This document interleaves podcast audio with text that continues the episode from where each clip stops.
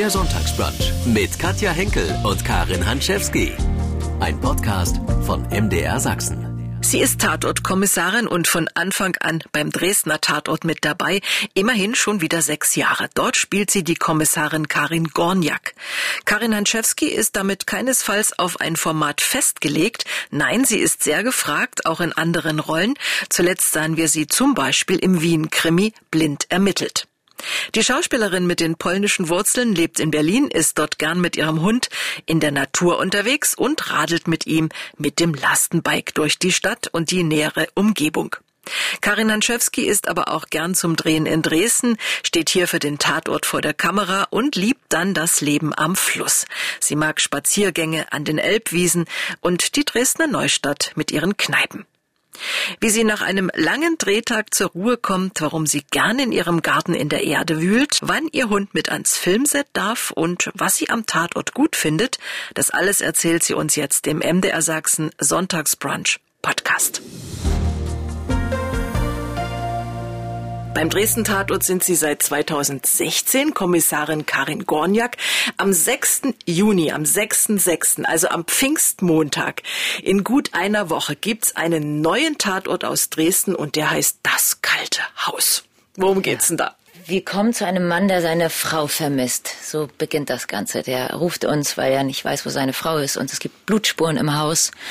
Und dann geht es darum herauszufinden, was mit dieser Frau passiert ist. Wurde sie entführt? Hat sie sich selbst äh, umgebracht, aus dem Leben geworfen? Was, was ist passiert? Ist der Mann schuldig? Und da suchen wir dann die Puzzleteile zusammen und ja, was auch immer man mit dem kalten Haus assoziieren möchte. Aber das wird dann, glaube ich, ein bisschen äh, klar, wenn man den Film sieht, was, ja, was diese Familienidylle war oder nicht war. Mhm. Pro Jahr sind es, glaube ich, zwei Tatorte aus Dresden, genau. die auch immer so hintereinander gedreht werden, ne? Äh, nicht immer. Manchmal okay. haben wir eine Pause zwischen, manchmal drehen wir einen am Anfang des Jahres. Jetzt haben wir, jetzt drehen wir gerade, ich bin gerade mitten im Dreh vom zweiten Tatort und den haben wir mit einer kleinen Pause jetzt hintereinander weggedreht. Mhm. Den, den wir also jetzt sehen am 6. Juni, der stammt sozusagen vom Drehen aus dem letzten Jahr. Genau, Sommer. Warum dauert das immer so lange, werde ich immer wieder gefragt. Ja, ja das ist also, äh, das, das, der geht natürlich in den Schnitt, in die Post-Production, so nennt man das. Da wird äh, der Film erstmal geschnitten, dann wird er äh, vom Bild her bearbeitet, vom Ton her bearbeitet. Wir müssen nochmal in den Synchron, die Sachen, die vielleicht nicht ganz gut aufgenommen wurden, nachsynchronisieren. Und das ist einfach, es hat ganz viele Prozesse, die so ein Film durchläuft. Ne? Wenn man das von ganz Anfang an, eine Idee zu haben, den Film zu schreiben, das ist, man sagt, der Film entsteht immer in drei Phasen.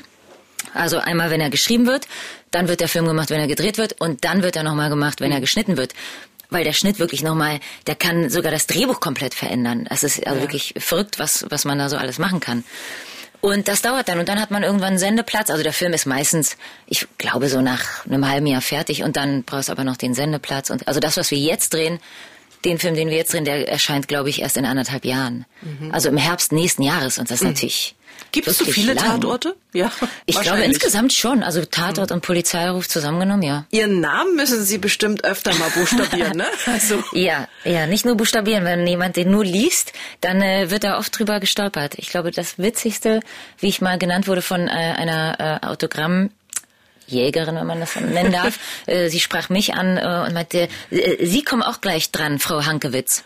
Das war so die schönste Umschreibung meines Namens, ja. Es sind polnische Wurzeln. Ja. Ja. Richtig. Wie weit gehen die jetzt zurück? Ich glaube, sehr, sehr weit, soweit ich das weiß. Also meine ganze Familie kommt aus Polen. Ich bin die erste, die in Berlin geboren wurde. Mhm. Meine Eltern kamen nach Berlin, als meine Mama schwanger war. Also die waren sehr jung, 22.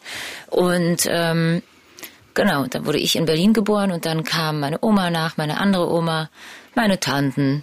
So, und dann haben wir uns hier äh, eingerichtet, ja. Also Sie können auch ein bisschen Polnisch sprechen? Ja, ja, ich, ich, mit der Familie rede ich Polnisch. Also ich kann ganz normal Polnisch sprechen. Okay, was heißt denn äh, Willkommen oh im Sonntagsbrunch auf Polnisch, äh, irgendwie sowas? Willkommen, ja, jetzt haben Sie mich, willkommen. Äh, serdecznie witamy Państwo äh, tutaj w Sonntagsbrunch. Klingt schön. Kann man nicht anders sagen. Äh, welche Beziehung haben Sie heute zu Polen? Fahren Sie da öfter hin oder wie ist das? Äh, manchmal, jetzt tatsächlich nicht so oft, aber ja, ich habe natürlich schon eine emotionale Beziehung. Einmal so eine Sprache macht tatsächlich was mit einem. Mhm. Also ich merke, wenn ich Leute Polnisch sprechen höre, geht bei mir was auf, weil, also ich meine, ich habe mit meiner Oma rede ich nur Polnisch, mit äh, meinen Großeltern, mit meiner Mama, also das ist, das macht was mit mir und auch wenn ich da jetzt nicht oft da bin und natürlich auch äh, müssen jetzt den das Fass nicht aufmachen, aber die Politik, die da betrieben wird, also ähm, ist jetzt nicht gerade das, was ich so befürworte. Und aber ich war äh, tatsächlich, ich war erst einmal in Warschau, war wirklich hin und weg von der Stadt. Das ist jetzt mhm. ein paar Jahre her, aber ich war auch mal in Krakau und äh, ich habe so ein bisschen, mein Wunsch ist da natürlich noch mal ein bisschen mehr rumzureisen. Ähm, und da mehr zu sehen. Also ich kenne natürlich die Geburtsstadt meiner Eltern. Da war ich sehr viel als Kind auch. Aber ja, es gibt eine, also mein Herz öffnet sich da schon, wenn ich äh, hinfahre und mhm. mit Menschen Polnisch spreche. Irgendwie passiert da was. Wir stellen uns den Sonntagmorgen vor, wenn Karin Hanschewski frei hat. Wie sieht ein Sonntag bei Ihnen in Berlin so aus? Dort sind Sie ja zu Hause. Also äh, beginnt mit einem Käffchen, würde ich mal sagen. Mhm. Sehr entspannt im besten Fall. Und im besten Falle, wenn die Sonne scheint, mit einem äh, schönen Spaziergang mit äh, Freunden äh, ich habe ja auch einen Hund mit dem Hund im Wald. Das wäre natürlich sehr schön. Mhm. Erstmal Kaffee trinken, frühstücken, Waldspaziergang und dann ein paar Freunde treffen, draußen in der Sonne ein bisschen rumhängen und so von einem zum anderen ziehen. Das klingt sehr entspannt. Ja. So sollte ein Sonntag sein. Ja. Ja. Im Tatort sind Sie Karin Gorniak. War das eigentlich ein Zufall, dass die Kommissarin den äh, selben Vornamen hat? Ja, es war tatsächlich Zufall. Äh, sie hatte zwar damals noch einen anderen Nachnamen und der wurde dann aber geändert, weil die der Meinung waren, dass Gorniak so ein bisschen was Polnisches hat, okay. falls man da mal was einführen will. Mhm. Äh, und sie hieß aber Karin und dann gab es kurz so die Überlegung, ob man das vielleicht verändert dann habe ich auch drüber nachgedacht, ja, vielleicht brauchst du einen anderen Namen. Und dann dachte ich, nee, wenn es so ist, dann ist es so. Ich muss das ja nicht, vielleicht hat es ja was. Ja. Der Tatort am Sonntagabend ist ja eine wirklich feste Größe für viele Leute, für viele auch so ein Muss zum Abschluss des Wochenendes. Ähm, was meinen Sie, was macht gerade dieses Format auch so erfolgreich? Also ich glaube, ein großer Spaß liegt darin, das wirklich zu wissen, dass ganz viele das gucken. Das ist ja wie so eine Institution, ne? Zu wissen, ja. also auch sowas so wie so ein sicherer Hafen. Man weiß 20.15 Uhr, entweder läuft da ein Polizeiruf oder ein Tatort. Man weiß, worum es ungefähr geht. Also das, man kann ab und zu überrascht werden. Und mit anderen Leuten das parallel zu gucken und zu rätseln. Und ich glaube, es macht den Leuten auch Spaß darüber, sich und zu unterhalten, ob der jetzt gut war oder ob der nicht gut war. Das, Aber es wird drüber gesprochen. Es wird ne? ganz viel drüber gesprochen mhm. und das wird ja auch wahnsinnig gerne mal verrissen. Aber das, also so zu, zu wissen, dass man sich mit anderen drüber unterhalten kann. Oder gestern hast du den gesehen, das wäre Wahnsinn. Mhm. War, oder es gab ja so auch so Versuche, ne, irgendwie einen mhm. improvisierten Tatort mhm. oder die ganz blutrünstig oder was weiß ich oder mit verschiedenen Ebenen. Und das ist, ist dann einfach Thema so. Und ich weiß, früher habe ich auch gerne so Serien, als es damals wirklich nur lineares Fernsehen gab. Man musste wirklich eine Woche warten auf eine Folge von einer neuen mhm. Serie. Ja. Und das, ich weiß, das äh, mit mir und meinen Freunden, das war dann so, man hat so drauf hingefiebert und dann hat man es geguckt, dann hat man sich drüber unterhalten oder schon währenddessen zum Telefon gegriffen und angerufen und nein, hast du das gesehen? Es macht natürlich irgendwie Spaß, sowas mit anderen zusammen zu erleben. Mhm. Der Tatort aus Dresden, der allererste, der wurde auch so ein bisschen verrissen. Ich finde auch, der Dresden-Tatort hat sich schon entwickelt. Ja. Er ist ernsthafter geworden, er ist spannender geworden. Mhm. Ähm, was macht den Dresden-Tatort aus? Was ist das Besondere gerade an unserem Tatort? Also ich glaube, Einmal ist es die äh, Zusammensetzung aus diesen zwei jungen Frauen mhm. mit dem konservativen älteren Schnabel. Also mhm. das macht ja schon ein Spannungsfeld auf.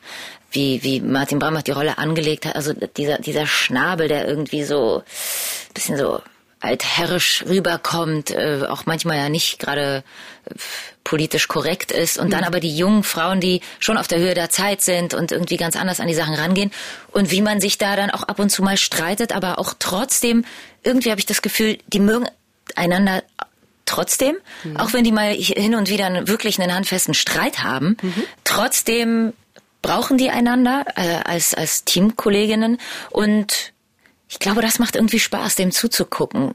Und jetzt natürlich hat sich das, wie Sie schon sagten, also dass der der, der hat auch von der Färbung her, dass der so ernsthafter geworden ist, spannender. Der hat irgendwie, der war, ist klarer geworden irgendwie in seiner. Ja, man hatte am Anfang so das Gefühl, man möchte so ein bisschen den Münster-Tatort kopieren. Ja, es war ja auch nicht ganz, sein. ne, es war so eine Mischung. Und das hat irgendwie nicht so wirklich funktioniert aus, Ja. aus meiner Sicht. Ja. Da haben aber auch viele andere Ja. Kritiker dann auch so Ja. geschrieben, dass das am Anfang so mit dieser Volksmusiknummer, als es damals anfing, hm, Ja. ja, wobei dieses Ende beim ersten Oh Dresden-Tatort, ich Gott. erinnere mich, Ja, das ja. war ja echt gruselig Und sehr Ja. überraschend Ja. und das hatte auch wieder irgendwas. Also, hm, okay. Äh, Sie haben in einem Interview gesagt, der Tatort muss sich auch verändern. Inwiefern? Ach, ähm, ich bin schon eine große Freundin von dem, was in letzter Zeit passiert seit der MeToo-Debatte. Also, dass bestimmte Strukturen endlich aufgebrochen werden, ähm, dann auch Black Lives Matter. Und also ich kann nur von mir aus sprechen, wenn ich Dinge gucke, was interessiert mich. Ja. Und etwas, was für mich super vorhersehbar ist und interessiert mich einfach nicht. Und auch etwas, was immer wieder das Gleiche bedient und keine Ahnung, ob das Wort Diversität, ne? Aber ich habe schon Lust, Geschichten zu gucken, die die Gesellschaft auch irgendwo widerspiegelt. Das muss nicht in jedem Film äh, stattfinden, aber schon doch. Und also ein Aspekt, wenn der Tatort immer nur weiß ist, ähm, ähm, finde ich das erstens nicht bereichernd. Ich finde es auch langweilig, wenn immer wieder auch gleiche Familienkonstellationen. Also ich bin ich bin ein sehr offener Mensch und ich liebe es, wenn Filme mir vielleicht auch neue Perspektiven aufzeichnen und aufgeben und wenn ich was Neues kennenlerne und ähm, ich finde das super, wenn der auch politisch ist und wenn der, ich finde auch Unterhaltung total legitim und wichtig. Ich liebe unterhaltsame, unterhaltende Filme. Ähm, aber mir ist der manchmal einfach zu stereotyp, zu zugleich. So, also ich, von mir aus kann er sich sehr gerne bisschen auf bisschen an unsere Zeit anpassen. Ja, es gibt ja so auch die zwei Meinungen. Die einen sagen, ach, lasst mir doch Ich den weiß. Tatort so wie er immer Na war. klar. Und die anderen sagen, auch diese Experimente in den letzten Jahren haben mir gut gefallen. Ja, also ich mag das. Ich mag auch, wenn visuell Dinge ausprobiert werden. Mhm. Also ich weiß, ich habe einen Tatort gesehen, der war äh, wirklich, glaube ich, ein klassischer Tatort, aber der war aber so dicht von den äh, Figurenerzählungen her und Mhm. ähm, diese Beziehungen, die er, also mich persönlich interessiert jetzt nicht so dieses einfach nur, okay, dann gehen wir jetzt zu A und, da, und dann äh, befragen wir die Nachbarin, dann befragen wir so, sondern ja. mich interessieren Figuren. Wirklich. Also wirklich, wenn man so Beziehungen, wenn man nicht weiß, krass, und die sind, und jeder Mensch ist ja extrem komplex. Und wenn man diese Komplexität, wenn man die spürt und wirklich nicht weiß, oh Gott, und dann wird man überrascht. Und dieses nach Schema F, so ein bisschen so das abzuklappern und ähm, das finde ich meistens relativ langweilig. Und auch also genau visuell ich, ich habe diesen Tatort leider nicht geguckt aber ich weiß Meta ich weiß nicht ob Sie den gesehen haben der Tatort. Meta äh, der war ja glaube ich sehr erfolgreich. Und der hatte ja äh, der war Film im Film. Der hatte irgendwie wie eine zweite Ebene. Ich musste ihn irgendwann mal gucken. Und äh, das fand ich nur als ich davon hörte dachte ich wie spannend. Also dass man einen Film im Film erzählt also dass die Figuren wie rauskippen ähm, und das mag ich. Und ich, warum kann man nicht auch mal scheitern? Also ist doch schön, auch was auszuprobieren und dann mal lieber scheitern und trotzdem gibt es ja genug klassisch erzählte Tatorte. Der Dresdner Tatort, über den haben wir gerade gesprochen. Wie viel Karin ist in Karin? Ja, ja, das ist natürlich eine gute Frage. Also mir wird, also die Leute, die mich kennen, äh, meine Freunde sagen, äh, schon, also das, die Karin Goldnack ist auf jeden Fall viel cooler als ich und so tougher. Ich habe natürlich davon Anteile. Ich habe äh, sicherlich mehr Humor und bin ja bin viel unsicherer und und und weil ich ja wobei wir erleben Karin Gorniak auch nur hauptsächlich als Kommissarin. Ja. Also das darf man auch nicht verwechseln, wenn man jemanden nur in der beruflichen Rolle erlebt. Ähm, da sind Menschen, da wirklich, wenn man Menschen kennenlernt im, im, im beruflichen Kontext und dann hat man so ein Bild, dann lernt man die privat kennen und kriegt natürlich eine so große Facette und Buntheit und dann sind die Menschen plötzlich, sieht man die mit ganz anderen Augen. Äh, Hätten das, Sie gerne im Dresdner Tatort ein bisschen mehr privates Karin Gorniak? Ach, das ist so eine Frage, weil ich weiß, dass äh, viele ZuschauerInnen, dass äh, manche wollen das sehr gerne, finden das super, manche finden das total doof und sagen, bitte nicht, bitte lass das mal alles weg. Deswegen, ich mache das natürlich auch so, dass äh, ich will, dass die Leute äh, unsere Filme gucken.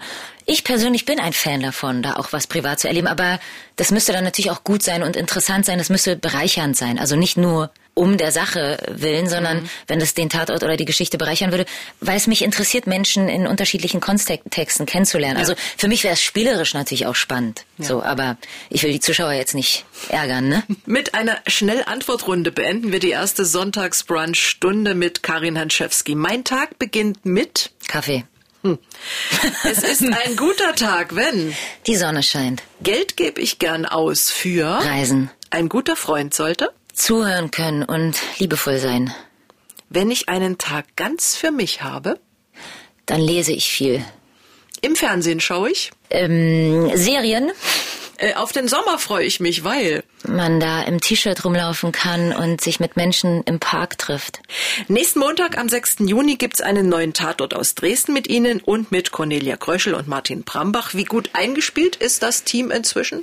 Och, ich glaube, ganz gut einge äh, eingespielt. Wir hatten ja jetzt ein paar Jahre Zeit, uns kennenzulernen und also ich bin sehr glücklich drum, mhm. ja. Also wie traurig waren Sie damals, als Alvaro Höfels gesagt hat, hm, ich mag nicht mehr? Sehr traurig. Mhm. Ähm, ich war wirklich sehr traurig. Be mich, äh, als ich das, äh, ich war ja zum Casting, da habe ich Alvaro zum ersten Mal kennengelernt. Ich kannte sie vorher nicht mhm. ähm, und fand das Casting wirklich ganz toll. Und als ich dann die Zusage bekam, war ich wirklich so glücklich äh, über diese Begegnung mit Alvaro und das war ganz schön und ich war natürlich sehr, sehr traurig, dass sie diese Entscheidung für sich getroffen hat. Ich habe sie aber auch für sie verstanden und das war für sie absolut richtig.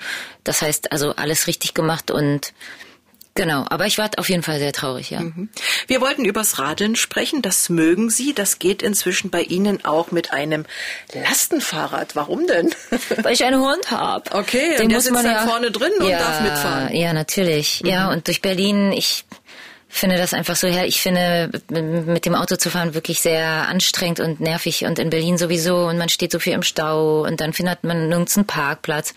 Und ich meine, es kommt natürlich, also wenn ich jetzt wirklich der, der Regen äh, runterprasselt, ist das im Auto schöner, aber äh, mit dem Fahrrad einfach den Wind zu spüren und man ist extrem schnell. Also ich habe so ein Lastenrad mit äh, äh, Elektro, ja. also mit Antrieb. Das heißt, ich bin fast, fast genauso schnell wie ein Auto, wenn ich ja. alle Ampeln und Stau mitzähle und Parkplatz suche. Mhm. Und habe mich dabei bewegt. Mein Hund sitzt auch vorne und lässt sein Fell im Wind wehen. ähm, ist einfach schön, mag ich. Aha. Sie haben mal gesagt, Radfahren ist wie ein Antidepressivum. Äh, wo sind Sie denn so am liebsten in Berlin Umgebung unterwegs? Ja, natürlich am liebsten in der Natur. Also die, die Natur das ist natürlich so ein Satz, ne, den man dann rausgepickt hat. Ich finde, Bewegung allgemein ist ein Antidepressivum. Also das ist zumindest, weiß ich das für mich, mhm. Bewegung mhm. und Bewegung in der Natur. Also da hat man schon sehr viel richtig gemacht. Und das ist ja auch bewiesen. Es gibt äh, Waldbaden. Das ist ja in Japan eine sehr große Sache. Das wird sogar verschrieben als Therapieform. Äh, und das ist bewiesen, dass wenn man so und so viele Stunden und Tage im Wald wirklich verbringt, dass, dass man dadurch wirklich gesund wird, dass, dass, uns, dass ja. ja Antikörper angeregt werden und sich vermehren im Körper.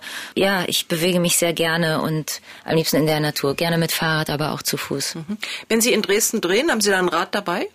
Nee, leider nicht, weil ich müsste ja, also ich müsste mein Rad irgendwie mitnehmen mhm. und das Lastenrad ist schon echt sehr schwer. Also mhm. da müsste ich fast mit dem Rad kommen. Wäre auch mal eine Idee. So eine, muss ich mal gucken, wie lange das dauern würde. Also auf jeden Fall müsste ich mal übernachten. Und, ja, sicher, also das schon. Ne? Also ein kleines Fahrrad. Ich habe schon überlegt, ob ich mir hier mal ein Rad zulege, so ein kleines, einfach so ein normales Rad, dass ich dann irgendwo abstelle und dann hier fahre. Also ich habe hier schon sehr oft ein Rad vermisst, ja. Mhm. Gerade so an der Elbe lang? Ja, naja, oh Gott, schon. das wäre wirklich herrlich. Sie haben aber auch mal gesagt, Sie haben es schon gerade angesprochen, so Berlin, Dresden, naja, aber vielleicht auch mal eine längere Strecke mit dem Rad äh, zu fahren. Das ja, das also, gibt ja Leute, die noch viel weiter fahren. Absolut. Ja? Nee, das, äh, das kann auch sehr gut sein, dass ich das mal machen werde. Ich habe ja mal, so ein, ich bin Teil des Pilgerwegs gelaufen, äh, mhm. Santiago de Compostela, aber nur so zehn Tage, weil ich nur so viel frei hatte zwischen Filmen. Ja, und das war auch, ja, das waren auf jeden Fall schon ein paar hundert Kilometer mhm. und das war echt eine wirklich wahnsinnig tolle Erfahrung. Und das ist etwas, was ich auf jeden Fall nochmal zu Fuß, weil es gab dort auf diesem Weg auch Leute, also die gehen den Weg oder die fahren den mit dem Fahrrad. Mhm. Äh, und ich will den auf jeden Fall nochmal gehen. Aber so eine Fahrrad, so eine Radtour, wo man wirklich äh, zehn Tage einfach Rad fährt und irgendwo schläft und dann weiterfährt, das mhm. kann ich mir sehr gut vorstellen. Ist ja inzwischen auch für einige eine sehr äh, beliebte Urlaubsmöglichkeit, ja. zu sagen, ich wähle mir jetzt einen deutschen Radweg ja. irgendwo aus und ja. fahre den lang und übernachte dann eben nach so und so viel Kilometern. Klingt herrlich. Gerade haben wir über das Radfahren gesprochen und äh, wenn man wie Sie in Berlin lebt, so Fahrradfahren in der Großstadt äh, ist ja meistens dann doch nicht ganz so schön. Was sollten wir denn vielleicht noch ein bisschen mehr einfordern, wenn es ums Radfahren geht? Also ich sage immer, es gibt wirklich zu wenig Radwege immer noch, also auch in Dresden. Ja, also ich merke, dass bei uns in Berlin sich schon recht viel verändert, also zum Leidwesen der AutofahrerInnen, wie ich höre immer wieder, weil es gibt ja diese, also in Kopenhagen, ich war immer in Kopenhagen und da gibt's ja diese Wahnsinns-Radwege und wo wirklich zu so Rush Hour und dann kommen sie alle aus ihren Büros oder von der Arbeit mit. Die sind dann aber auch breit genug, ne? Die sind breit und das mhm. ist, es macht, es ist einfach herrlich. Man möchte sofort auf ein Rad steigen und äh, mitfahren. Und bei uns in Berlin gibt's auch immer mehr ähm, natürlich rot gekennzeichnete Wege, wo es wirklich schon viel zu äh, Unfällen kam.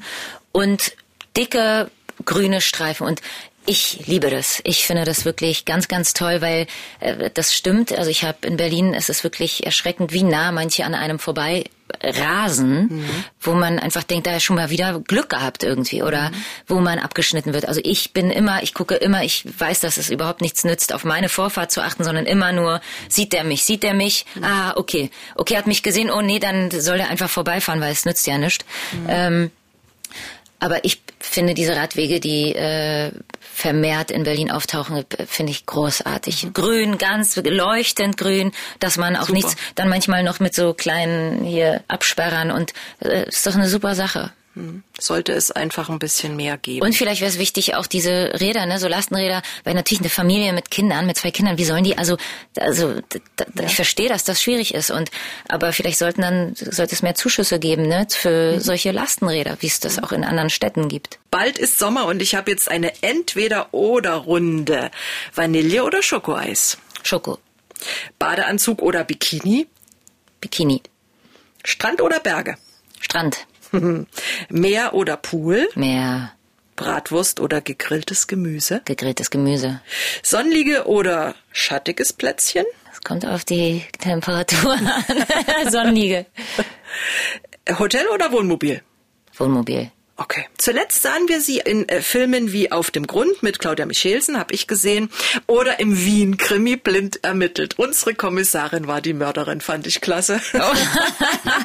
also ja. es gibt äh, auch andere Angebote. Manchmal haben ja, ja Leute, die Tatort spielen, ein bisschen Sorge, dass sie auch noch woanders äh, gebraucht werden oder gewollt sind. Ja, nein, Gott sei Dank funktioniert das. das. Ja, ja. Ich habe auch, ein Film kommt raus, das ist aber war ein ähm, Diplomfilm von HFF München, bis es mich gibt. Der kommt äh, dieses Jahr raus, aber wahrscheinlich erstmal auf Festivals, also ein Kinofilm. Mhm.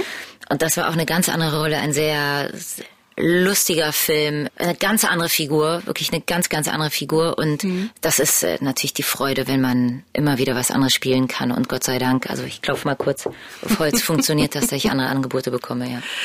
Sie haben Tatortreiniger gespielt, Krimiserien, Komödien, Stromberg. Gibt's etwas, da sagen Sie, das möchte ich gern mal machen? Das ist äh, leider so was ganz Spezielles, kann ich gar nicht sagen, weil die, die, die Lust ist, meine Lust gilt immer dem Neuen und sich in was Neues und also was ich mir wünsche, ist, dass das immer wieder äh, sozusagen unterschiedliche Angebote sind, unterschiedliche Sachen, also auch vom Genre her. Auch mal eine Komödie, ne? Also wenn ich jetzt gerade viel Krimi jetzt gemacht habe und dann spielt man eine Komödie, das ist einfach herrlich. Also ja, Märchen wäre doch auch schön. Ja. Ja. Oder vielleicht mal so ein super Heldinnenfilm, mhm. das ist so, wo ich fliegen kann oder sowas.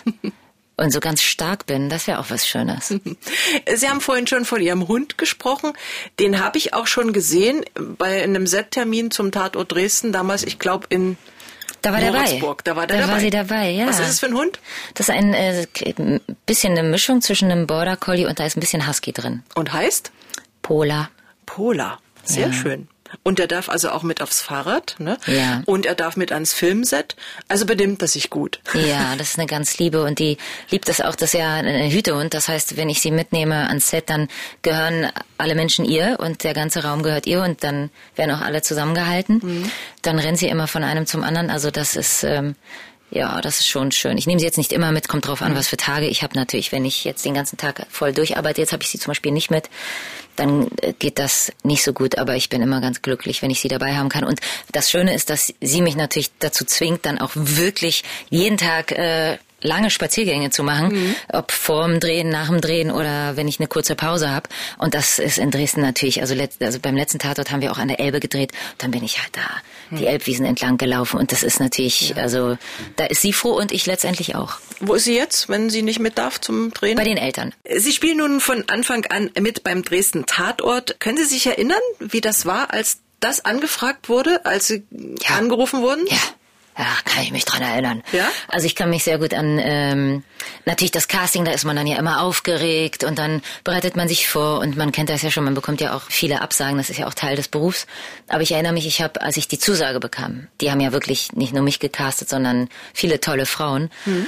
Und da war ich gerade in Frankreich und kam gerade aus dem Atlantik, weil ich dort gedreht habe und hatte aber gerade Pause und war im Atlantik schwimmen in der Nähe von Bordeaux und kam raus und lief sozusagen zurück zum Bungalow und wo ich dann zum Set weitergehen musste zum Drehen. Und mein Handy, also klingelt nicht, ich bekam eine SMS von meiner damaligen Agentin. Da stand, äh, gratuliere dir, du bist Tatortkommissarin, du darfst es aber niemandem sagen. Oh. Und das war so, und ich wusste überhaupt nicht, wohin mit mir. Ich war wirklich, stand da mitten im Nirgendwo, aber frisch aus dem Wasser und ähm, habe wirklich so ein kleines Freudentänzchen für mich auf, selbst aufgeführt. Ja. Dann dachte ich, was soll das heißen? Ich darf das niemandem sagen. Darf ich jetzt meiner Mutter nichts sagen? Ich muss das doch irgendwie teilen mit irgendwem. Ja. Ähm, habe ich natürlich gemacht. Ich habe dann meiner Mutter, also ich habe das kurz für mich verdaut. Dann habe ich meiner Familie Bescheid gesagt und die waren alle auch äh, komplett aus dem Häuschen. Ich habe mit meinem Vater telefoniert, mit meiner Mutter, mit Freundinnen und alle waren wirklich, haben sich irrsinnig gefreut und äh, irgendwann dann wurde es natürlich offiziell gemacht. Aber mhm. das war, ich habe mich äh, wirklich irrsinnig gefreut, ja. Wie gern oder wie geht's Ihnen, wenn es nach Dresden wieder geht zum Drehen? Was Sehr. lieben Sie an Dresden? Ach, was ich schon, also ich finde, ich bin ein großer Fan der Neustadt. Mhm. Ich, ich, ich liebe die Neustadt. Ähm, dort entlang zu laufen und vielleicht mal ins Kino zu gehen oder was trinken zu gehen, was essen zu gehen und da so ein bisschen rumzuflanieren. Ich mag die, ich mag die Atmosphäre da sehr gerne. Mhm. Und natürlich, also äh, an der Elbe entlang zu spazieren ist, also diese riesen Wiesen, das habe ich ja in Berlin nicht, mhm. an diesem Fluss und einfach, und da kann man ja wirklich spazieren, spazieren, spazieren, dann geht man über die Brücke die andere Seite entlang. Also das ist, ähm, und natürlich jedes Mal, wir, ich werde ja zu unterschiedlichen Zeiten abgeholt, manchmal gerade zum Sonnenaufgang oder mhm. früher oder nicht, und dann diese Brücke entlang zu fahren und ähm, auf die Altstadt zu blicken. Also das ist jedes Mal ganz bezaubernd, das zu sehen. Also es und gibt die genug. Menschen, die Sachsen, wie gut kommen sie mit uns zurecht? Sie dürfen ganz ehrlich sein, das halten wir aus.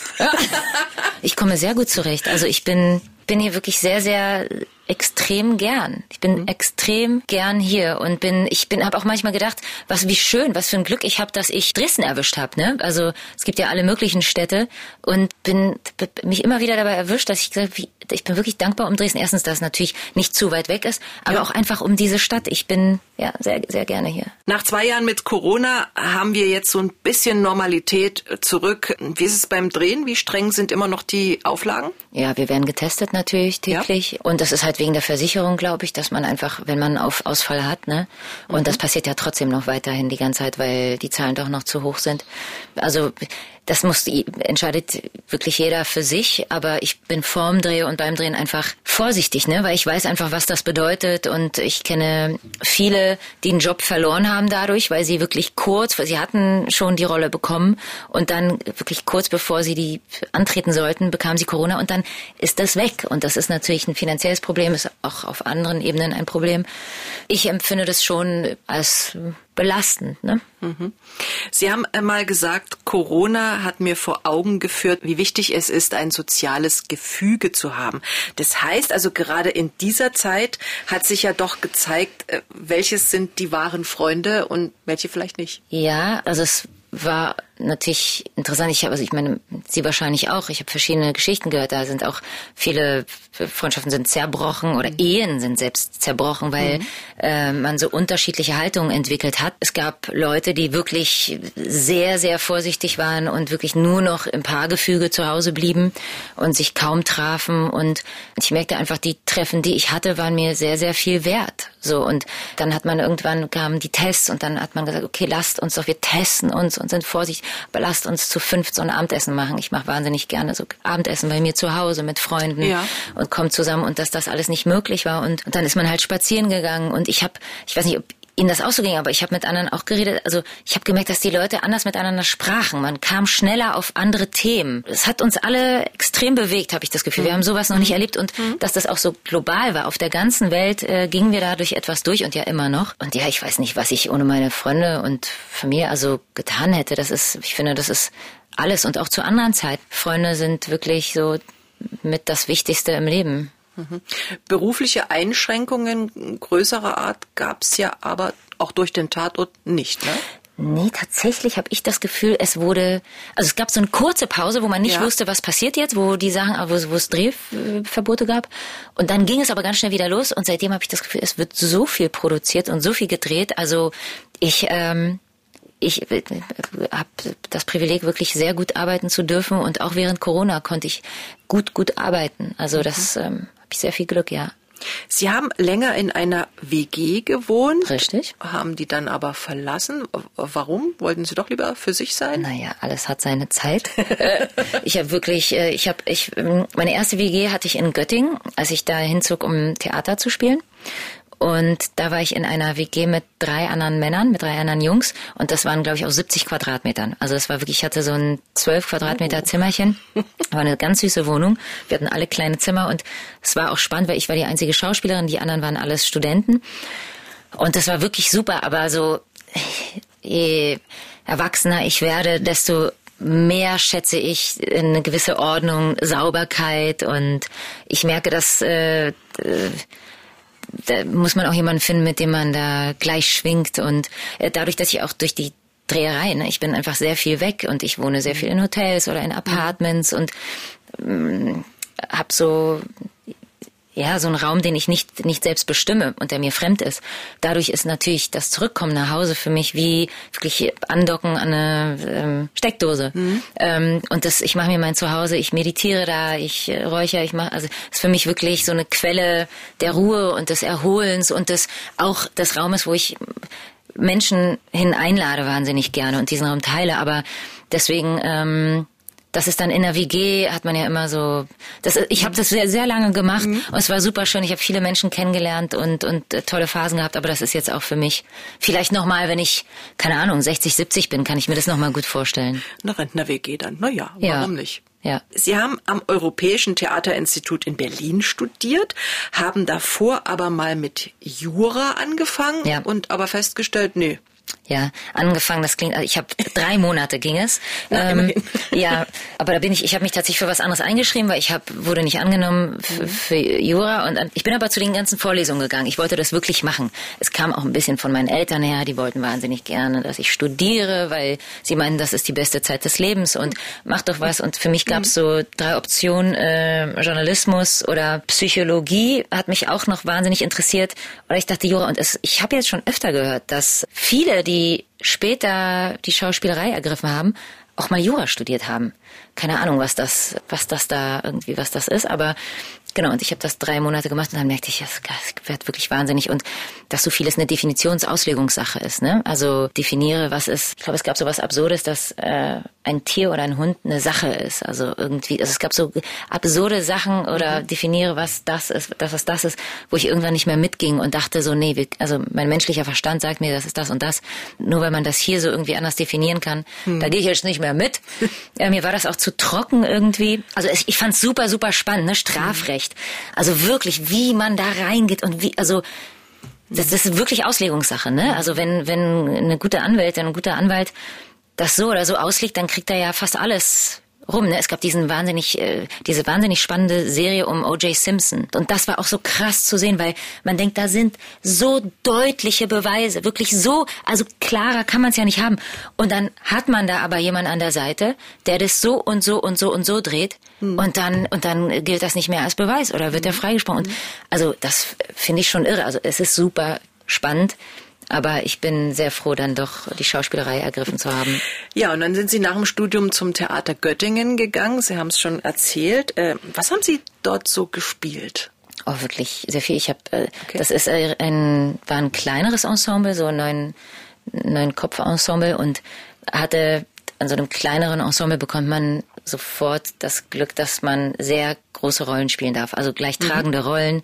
Ich habe mein erstes Stück war Kabale und Liebe, da habe ich die Lady Milford, ich habe Elektra gespielt, also so ein paar Klassiker, Mama Medea, äh, Emilia Galotti.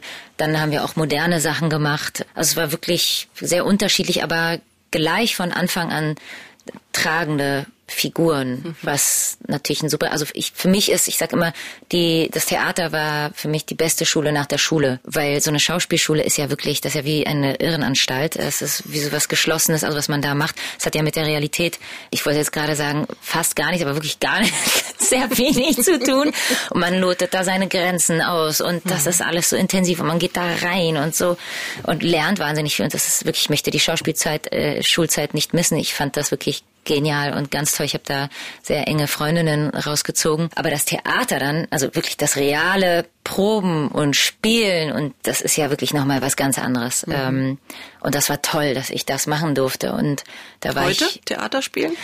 Ja, ich habe eine Sehnsucht tatsächlich. Mhm. Jetzt ist das schon kurzes Weilchen her. Das letzte Mal habe ich in Zürich, das war ein freies Projekt, das ich mit, mit drei wunderbaren Frauen gemacht habe. Ähm, eine Regisseurin und zwei Schauspielkolleginnen.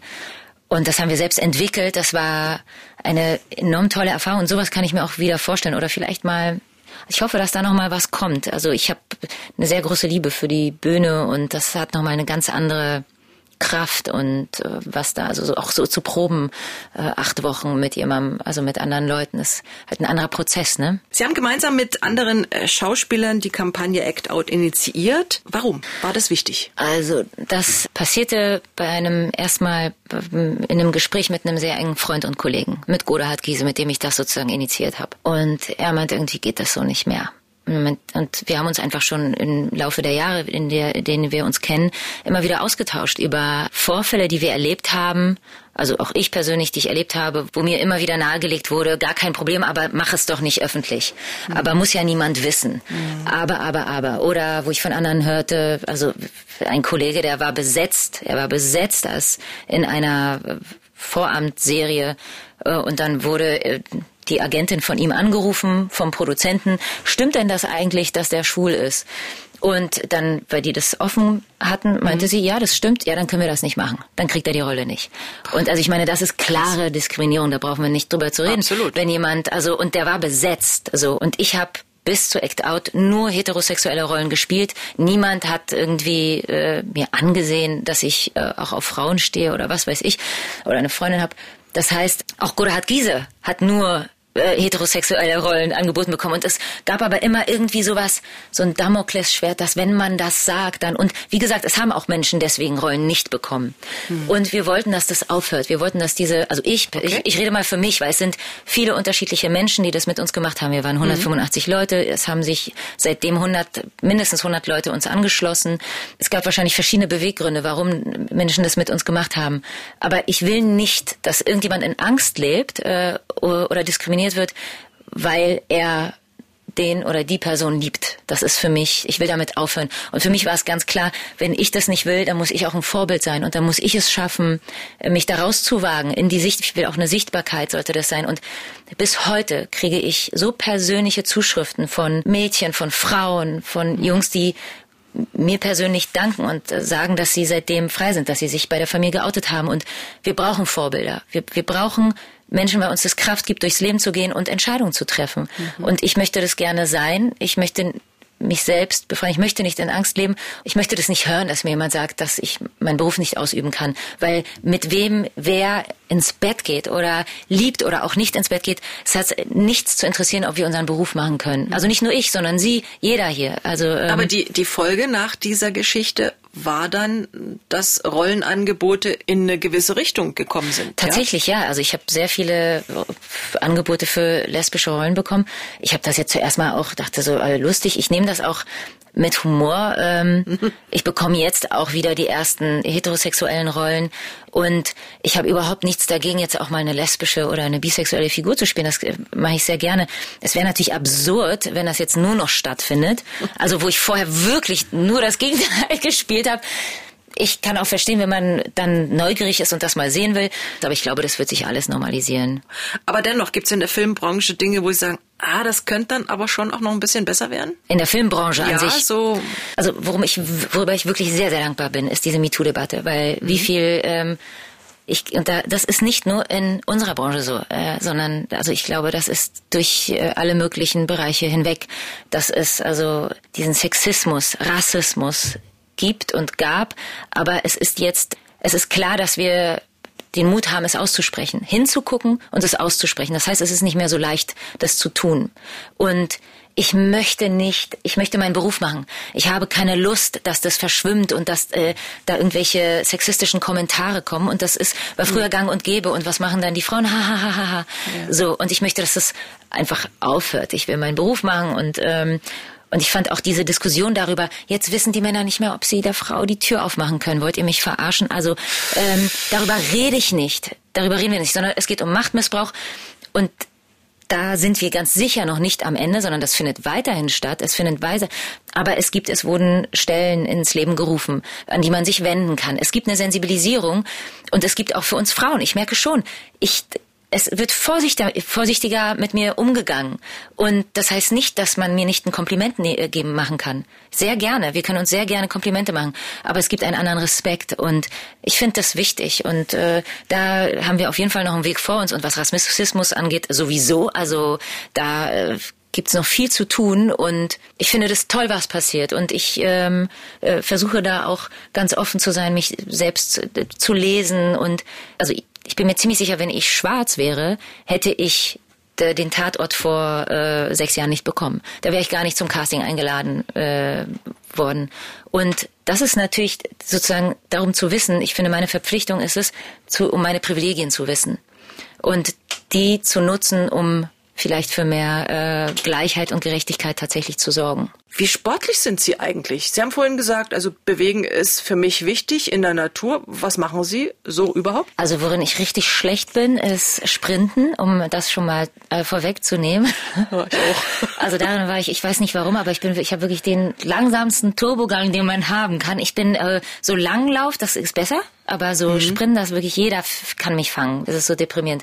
So, darin bin ich nicht gut und ich mache gerne Yoga. Ich liebe Yoga. Ich mache auch manchmal beim Drehen kurz, wenn ich merke, ich bin irgendwie nicht so richtig da oder müde, mache ich wirklich am Set kurz den Hund hab herabschauenden Hund, mache so ein kurzes Vinyasa, also mache so einen kurzen Ablauf und merke sofort, wie ich anders mit den Füßen auf dem Boden stehe. Das ist wirklich, also ich finde, Yoga mhm. ist für mich ganz toll. Dann gehe ich manchmal laufen, das mache ich auch gern. Wobei da muss ich, habe ich auch einen großen Schweinehund, äh, den ich meistens überwinden muss, damit ich überhaupt die Laufschuhe anziehe. Und ich weiß, ich mache auch gerne so mit Ball. Also ich habe jetzt tatsächlich, ich spiele, habe angefangen Fußball zu spielen. Da bin ich jetzt auch wieder die schlechteste drin. Das sind alles so Profispielerinnen. Egal, aber das Spaß macht. macht. Ja, aber so in einer, das habe ich schon immer gemocht, in einer Gruppe irgendwie so einen Sport zu machen. Ne? Mhm. Irgendwas, was auch Spaß macht. Und da rennt man wirklich zwei Stunden die Seele aus dem Leib, macht eine Pause und hat Spaß und hat halt Sport gemacht, finde ich auch ganz. Mhm. Also ich spiele auch gerne Squash, ich schwimme wahnsinnig gerne, aber das mache ich ehrlich gesagt gerne im See oder im Meer. Mhm. Äh, da ich, es fällt mir wahnsinnig schwer zu schwimmen, wenn ich in einem so einem Pool, also wissen Sie, diese, diese ganz normalen Schwimmbäder oder so, das mag ich nicht so gern. Aber ich bin, ja, Hauptsache der Körper bewegt sich. Und meditieren ist äh, wichtig. Ja, das hab ich. Äh, Gibt es ähm, Situationen, wo Sie sagen, jetzt brauche ich das unbedingt? Ja, ich habe Freundinnen, die machen das schon sehr, sehr lange, besonders mhm. eine, und wusste, ah, das gibt's, ne? So, und da dachte ich mir, ah, das wäre vielleicht auch was für dich. Und dann kam halt die Pandemie. Und da hat diese Freundin hat so online das angeboten, dass sie Live-Meditation gibt äh, per Zoom.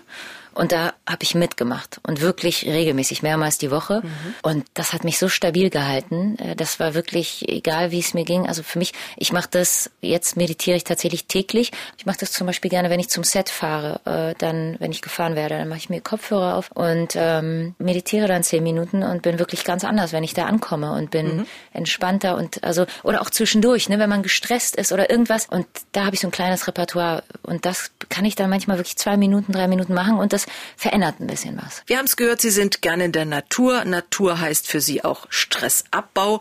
Und Sie lieben es, in der Erde zu wühlen, mhm. haben auch einen Garten. Ja, ich finde, also ich habe das in den letzten zwei Jahren sehr viel gemacht und auch während der Pandemie. Das war auch also einfach in den Garten zu fahren, mhm. mhm. ähm, nicht in einem überfüllten Park zu sitzen. Und ich habe das früher noch nie gemacht. Das ist wirklich seitdem ich den Garten habe und habe auch angefangen natürlich Gemüse zu pflanzen und habe da Dinge gelernt. Also auch wie, also für mich ist das immer wieder Wahnsinn, wie man aus einem Samen, aus einem Samen, wie viel Zeit es braucht, wie viel Wissen es braucht, die mhm. richtige Erde, das Wasser, Düngemittel, bis aus so einem Samen und dann wird tatsächlich, wird da eine Karotte draus. Mhm. Oder wer, wird da ein Strauch und dann hat man da die Tomaten. Ich finde es wirklich unheimlich faszinierend und auch zu lernen, wie lange sowas dauert, der mhm. Prozess, wann ist die Zeit für was. Und da, wenn, ich habe versucht, Blumenkohl zu pflanzen, hat überhaupt nicht funktioniert. Äh, oder dass Dinge schießen, ne? dass so ein Salat schießt, das wusste ich ja gar nicht, dass sowas passiert. Habe auch angefangen mit Holz zu bauen und habe dann auch bei mir zu Hause einen Tisch und ein Regal gebaut. Habe zum Geburtstag mir von meiner Mama hab ich so Werkzeug bekommen. Aber es ist wirklich auch, es ist so meditativ, weil ich bin ja so viel, wenn ich mit der Schauspielerei beschäftigt bin, ist das ja, bin ich ganz doll im Kopf und in der Emotion und und mhm. wirklich in der Erde zu wühlen oder mit Holz zu arbeiten, ist so im Außen, da bin ich so in meinen Händen, da bin ich so raus aus meinem Kopf, dass ich nur noch das mache und das ist einfach, ich finde das so einen guten Ausgleich zum Spielen. Wenn wir von Stressabbau sprechen, stelle ich jetzt mal die Frage, wenn so ein Drehtag lang war. Sie kommen nach Hause. Was machen Sie dann mal vielleicht vom Meditieren abgesehen?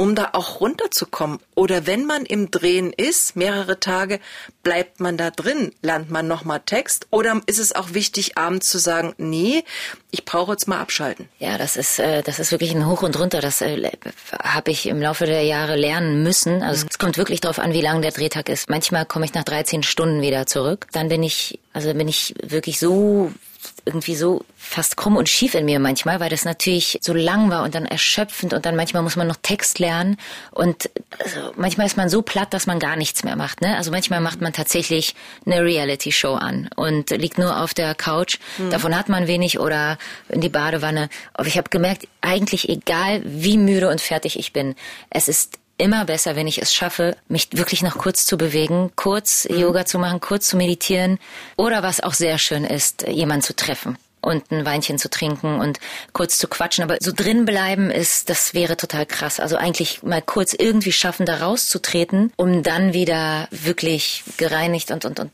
mit Kraft reinzugehen. Ne? Weil mhm. wenn, wenn man die Spannung hält, dieses, man ist ja auch am Set, man hat so einen Standby-Modus, der man mhm. schaltet ja nicht ab, sondern mhm. selbst wenn ich warte, wenn ich weiß, okay, jetzt habe ich zehn Minuten das Umbau, weiß ich, okay, ich muss ja aber in dem Moment, wo die Kamera läuft und wo die auf mir drauf ist, ja. da muss ich funktionieren, egal wie müde ich bin. Ich muss diesen Text parat haben und ich muss halt da sein. Und da äh, ist dieses Abschalten zwischendurch und irgendwas zu finden, wo man sich regenerieren kann, äh, enorm wichtig. Äh, wenn Sie Rollen angeboten bekommen, sagen Sie dann ja, nehme ich an, oder sagen Sie auch nee, also diese Rolle geht für mich gar nicht.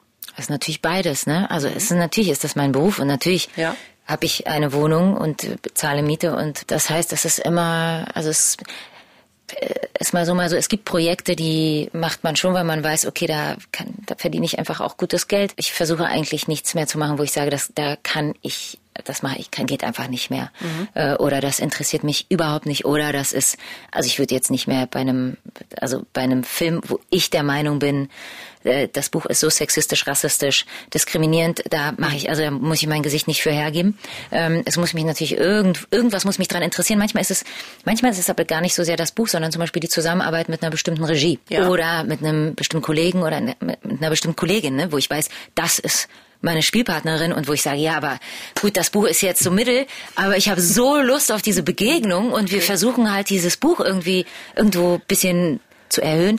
Das heißt, es gibt wirklich verschiedene Aspekte oder manchmal dreht man in einem anderen Land, ne, oder in einer Stadt, wo man schon gerne mal sein wollte. Also das mhm. sind alles so Aspekte. Aber eigentlich, ich drehe ja auch letztes Jahr habe ich auch diesen Studentenfilm gedreht, wo ich wirklich sehr, sehr, sehr, sehr wenig verdient habe. Da verdient man manchmal mhm. bis gar nichts. Aber da ist dann natürlich das Buch sehr entscheidend. Und wenn man dann sagt, nee, das Buch ist so toll und da habe ich die Möglichkeit, wirklich äh, was ganz anderes zu spielen, da ist es mir auch egal, Dafür habe ich dann halt mhm. andere Projekte, wo ich Geld verdiene. Also es sind sehr viele Faktoren, äh, wie man so eine Entscheidung trifft. Früher war es ja so ein bisschen verpönt, wenn man Serie äh, gespielt hat. Ja. Inzwischen gibt es viele Schauspielerinnen und Schauspieler, die sagen, oh ja, mache ich gerne, habe ja. ich natürlich auch mein festes Einkommen, bin ich eine längere Zeit gut mhm. beschäftigt.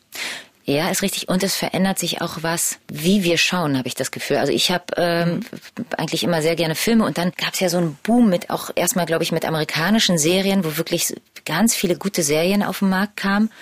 Und jetzt machen wir das ja auch sehr viel oder vielleicht mal so sechsteilige Sachen. Und das ist natürlich ein anderes Schauen, wenn man so lange jemanden begleiten kann. Ich habe gestern wieder eine Serie angefangen zu gucken, die ich wirklich so toll finde. Und das ist dann auch so herrlich, dass ich weiß, ich habe davon wirklich mehrere Tage lang was. Ja. Und ich begleite und dadurch hat man natürlich auch eine viel längere Zeit, etwas zu erzählen. Und die Qualität der Serien ist einfach so gut. Schauen Sie denn selbst die anderen Tatorte? Ab und zu schon, mhm. ja. Ich bin ja selbst so, ich habe wirklich ein bisschen so ein Problem als Zuschauer mit diesen ganzen Mord und sowas Sachen. Früher ko konnte ich das gut, also mhm. auch diese Horrorfilme. Früher, als ich jung war, habe ich mir das gerne angeguckt. Ich kann das nicht mehr. Mhm. Ich, mich macht das fertig, mich macht das emotional, greift es so sehr an. Und meistens sind ja leider in diesen Krimiserien wir Frauen die Opfer. Der Film fängt an und man sieht eine tote, nackte Frau irgendwo im Bach hängen und äh, dann kommen die Kommissare und äh, ermitteln jetzt, wie diese Frau auf diese brutale Art und Weise ermordet wurde. Ich meine, ich weiß, dass ich in auch einen Krimi erzähle im Tatort, aber ich weiß nicht, wie viele Frauenleichen ich noch sehen muss. Und wenn jetzt am 6.6. Ihr eigener Tatort läuft, ja. sitzen Sie da auch vom Fernseher? Also ich gucke mir jeden von unseren Tatorten an, weil ich natürlich einfach auch wissen will, was wir für eine Arbeit gemacht haben, mhm. weil ich darüber reden will. Ich möchte natürlich, dass wir gute Filme machen und dazu muss ich sie mir angucken und muss sehen, wie finde ich den und dass ich dann natürlich mit der Produktion reden kann darüber und sage, aber das fand ich jetzt gar nicht gelungen oder finde ich super toll, lasst uns doch diese Richtung beibehalten. Am Pfingstmontag ist es wieder soweit. Dann gibt's einen neuen Tatort aus Dresden. Liebe Karin Hanschewski, Warum sollten wir den nicht verpassen? Ich finde den Film tatsächlich sehr, sehr gut. Das war eine verrückt tolle Regisseurin, die den mit uns gemacht hat. Der ist sehr eigen. Der ist jetzt nicht experimentell. Es ist ein Krimi. Wir haben da auch hier und da improvisiert. Hat auch was Persönliches hier und da. Vielleicht kann man den auch gucken, weil Karin Gorniak Geburtstag hat eigentlich an dem Tag. So beginnt das eigentlich. Also Leonie und Karin machen sich auf zu einer Geburtstagsfeier. Also nicht einer, sondern meiner Geburtstagsfeier. Und dann kriegen wir halt diesen einen Anruf von Schnabel. Kommt doch noch mal bitte ganz kurz. Da ist dieser Mann Mann, der vermisst seine Frau, ihr müsst da mal ganz kurz hin. Mhm. Also und eigentlich will man die ganze Zeit nur auf diese Geburtstagsfeier und das spielt über die Nacht bis zum Morgen an diesem Ort, dieses Haus. Ein wunderbarer, zwei wunderbare, also ein Schauspieler, eine Schauspielerin in den Hauptrollen und ich finde das irgendwie spannend erzählt. Es gibt so kleine private Momente, äh, die, die es so noch nicht gab und ich glaube, das kann Spaß machen, der Film. Also wir merken vor, Pfingstmontag, 6.6., 20.15 Uhr, der neue Tatort aus Dresden. Das kann alte Haus. Liebe Karin Hanschewski, vielen Dank, dass Sie da waren, dass Sie sich Zeit genommen haben für unseren äh, Sonntagsbrunch. Ich wünsche ganz viele tolle weitere Rollenangebote über den Tatort hinaus und bleiben Sie gesund. Alles Gute, privat, persönlich. Vielen Dank. Ihnen auch. Vielen Dank. Der Sonntagsbrunch, ein Podcast von MDR Sachsen.